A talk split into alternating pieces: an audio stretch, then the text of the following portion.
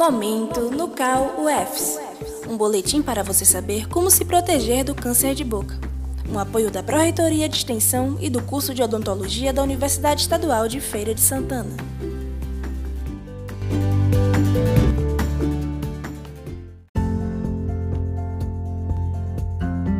Olá, tudo bem com vocês?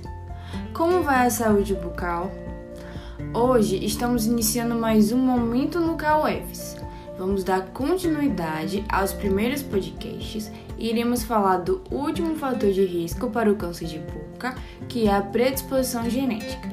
E para isso, contamos com a presença da estudante de graduação e bolsista do Núcleo de Câncer Oral no CAL, Tatiane Costa, sob orientação da professora Michele Falcão.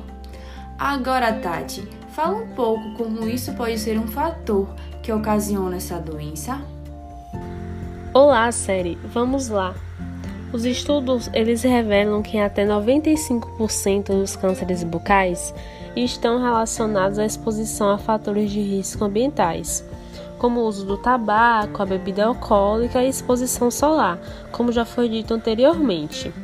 Entretanto, cerca de 5% do aparecimento desses tumores malignos podem estar associados à predisposição genética.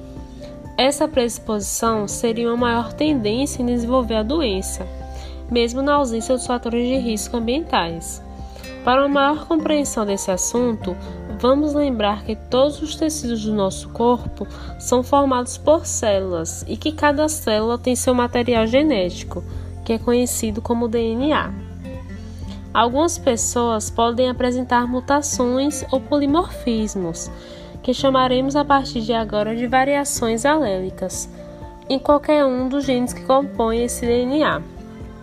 Essas variações nada mais são do que algum tipo de alteração no DNA.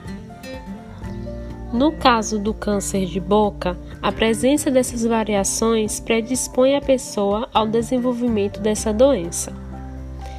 Essas variações elas podem ser passadas de pais para filhos. Então, em relação ao câncer bucal, as pessoas que têm algum caso na família relacionado à presença dessas variações alélicas estão mais propensas a manifestar essa doença do que pessoas que não possuem casos de câncer bucal na família. Mas você deve estar se perguntando: então, se já ocorreu um caso de câncer bucal em minha família, eu também terei essa doença? Vou te responder: não necessariamente. Caso você apresente alteração genética relacionada ao desenvolvimento de câncer de boca, você terá apenas uma chance maior em desenvolver a doença. E para evitar que isso aconteça, você deverá ter alguns cuidados, como realizar o autoexame da boca com frequência e ao perceber qualquer coisa diferente, procurar imediatamente o cirurgião dentista para que ele investigue melhor e adote as medidas necessárias. Além disso, você não deve fumar, beber ou se expor ao sol sem proteção. Sabe por quê? Então, pois através dos conhecimentos de uma ciência chamada de epigenética, Hoje já se sabe que será o comportamento da pessoa, quer dizer, o seu estilo de vida, que favorecerá o silenciamento e ativação dos genes. Então, para não ativar o gene que pode estar alterado e desenvolver o câncer bucal, é preciso adotar um estilo de vida saudável e realizar autoexame bucal periodicamente. E lembre-se, caso apareça o câncer de boca, não se desespere, essa doença tem cura. E quanto antes for descoberta, menores danos trará à sua saúde.